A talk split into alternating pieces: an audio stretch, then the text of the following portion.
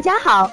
欢迎收听接好运啦 FM。如果你正在准备孕育宝宝，却不知道怎么科学备孕，或者正和试管婴儿打交道，都可以来听听我们的好运大咖说。大咖说什么？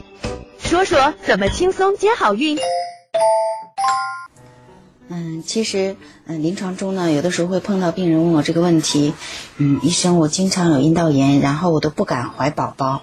嗯，或者是，嗯，医生，我这个阴道炎会不会影响我怀孕呢？嗯，其实，嗯，阴道炎呢是不会引起不孕的，但是阴道炎呢可能对妊娠有一些影响，嗯，所以呢，还是希望大家能把阴道炎症治好之后呢，嗯，再要宝宝，嗯，因为这个。比如说这个细菌性阴道阴道病呢，嗯，它和胎膜早破、早产、嗯，羊膜腔的感染和产后的子宫内膜炎症有关。那滴虫病呢，以不良妊娠结局，包括分娩异常啊、早产、低出生体重质量呢，和胎膜早破也是有相关性的。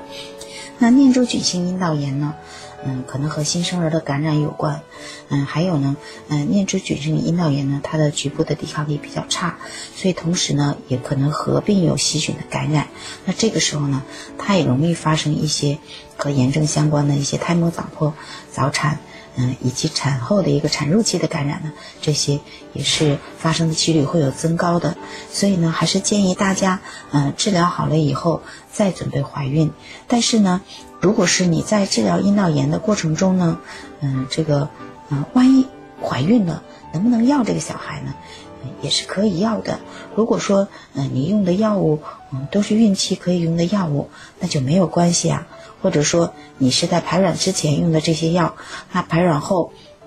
嗯，在胚胎生长发育之前呢，啊，你这些药已经代谢完了，那这种情况下也是可以用宝宝的。所以说，如果大家觉得有阴道炎，可以在嗯每个月的月经刚刚干净的这几天，嗯，开始用一些药，然后呢，等到排卵期，然后就可以呢和先生同房。那排卵之后呢，就不要用了。那如果是孕妇可以应用的呢？在排卵后，如果说有阴道炎症，也还是可以依然使用的。想了解更多备孕和试管的内容，可以在微信公众号搜索“接好运”，关注我们，接好运，让怀孕更容易。